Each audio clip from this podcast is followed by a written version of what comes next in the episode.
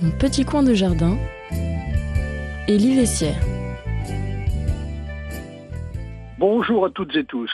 La semaine passée a ressemblé au printemps, avec des journées bien ensoleillées et des températures très douces. L'absence de vent a été un atout favorable à ces conditions climatiques bien agréables. Si cela devait perdurer, la nature va très vite se réveiller. Les jonquilles sont déjà en bouton. Si vous avez encore des arbustes et arbres à tailler, ne reportez pas trop cette activité au risque de les affaiblir. Quand la saison jardinière va commencer, il faudra penser au premier semis. Comme je le dis tous les ans, songez dès à présent à l'emplacement de vos futurs légumes en reportant sur du papier les emplacements de chacun d'eux. Dessinez votre futur jardin. En faisant un plan à l'échelle 1 cm égale 1 mètre, vous allez pouvoir étudier la place que vous accorderez à chaque sujet en commençant par le carré de pommes de terre, car c'est celui qui occupe le plus de place. N'oubliez surtout pas de respecter la rotation des cultures, pratique indispensable afin de ne pas installer deux années de suite au même endroit le même légume qui aura beaucoup consommé de sels minéraux et dont les ravageurs comme le dorifort ou le topin se seront enterrés au même endroit en attendant des jours meilleurs. Me concernant, je fais tous les ans 13 rangs de pommes de terre espacés chacun de 60 cm qui me permettent de bien buter les pieds et éviter d'avoir des tubercules en surface. Petit conseil, pensez dès à présent à sélectionner votre future semence parmi votre récolte de l'année dernière et de l'exposer à la lumière.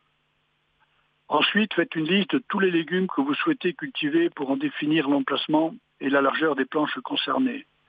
Petits pois, si ce n'est pas encore fait, carottes, poireaux, panais, navets, radis, salades, tomates, céleri rave, radis noirs, échalotes et oignons, etc. Pour chacun de ces légumes, si vous souhaitez faire plusieurs rangs, renseignez-vous sur la largeur entre les rangs à respecter. Tous ces légumes n'ont pas le même port de feuillage et cela peut nuire à la récolte.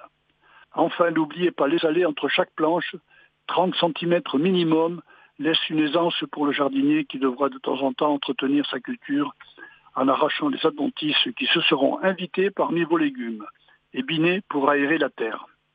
Pensez aussi à l'association des légumes. Ceux-ci, comme les humains, font parfois preuve d'incompatibilité entre eux ou, au contraire, font preuve de bon voisinage, comme le poireau et la carotte, dont l'odeur de chacun chasse les ravageurs de l'autre. La semaine dernière, je vous ai parlé du piège à frelons asiatique. Dans le mélange pour attirer les prédateurs, j'ai cité le vin blanc. Celui-ci a la propriété d'éloigner les insectes en général, donc d'éviter de les piéger.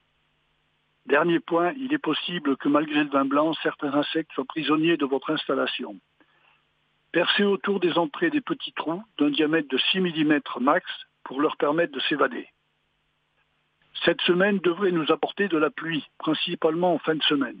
Les températures devraient rester encore très douces. Très bonne semaine à toutes et tous. Dimanche dernier était la Sainte-Agathe, date à partir de laquelle le jardinier sème le poireau, sous châssis de préférence pour éviter les changements brusques de température.